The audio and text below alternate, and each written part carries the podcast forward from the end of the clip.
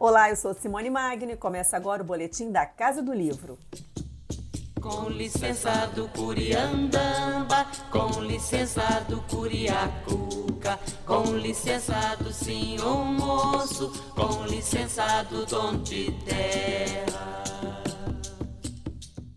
A antologia Escravidão na Poesia Brasileira reúne 80 poetas e mais de 200 poemas, alguns deles esquecidos e outros nunca publicados em livro.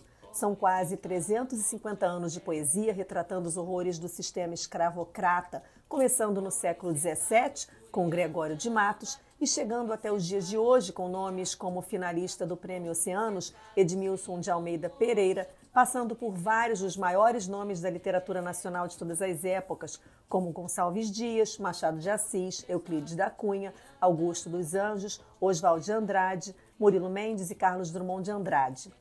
O organizador do volume de mais de 700 páginas lançado pela Record é o poeta, ensaísta, crítico, tradutor e editor Alexei Bueno, que conta que o trabalho de seleção foi praticamente um trabalho da vida inteira, principalmente pela proximidade com dois poetas.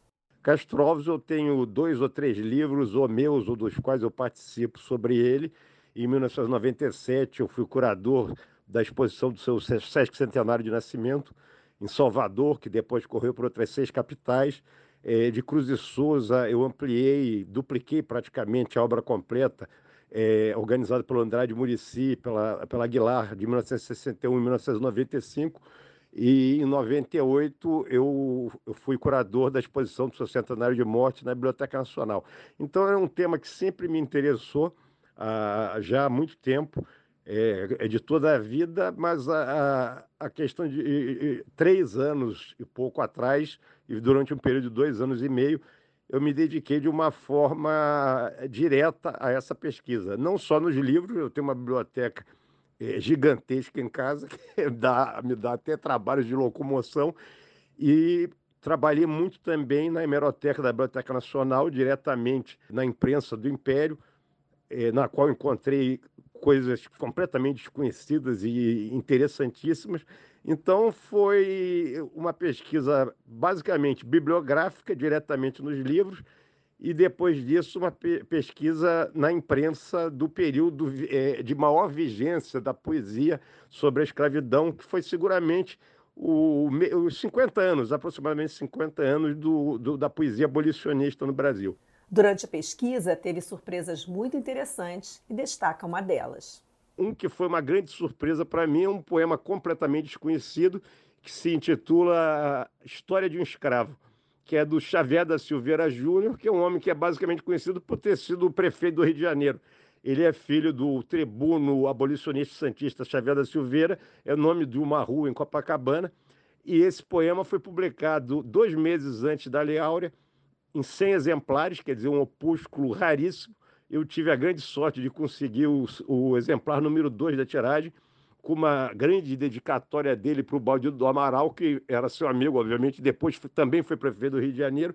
E é outro poema dramático fascinante, fascinante, completamente desconhecido. Eu reproduzo nos comentários a sua dedicatória. E logo depois de eu encontrar esse exemplar, eu descobri na biblioteca da Academia Brasileira de Letras um outro exemplar com sua dedicatória ao Machado de Assis, que eu também reproduzo. Angola,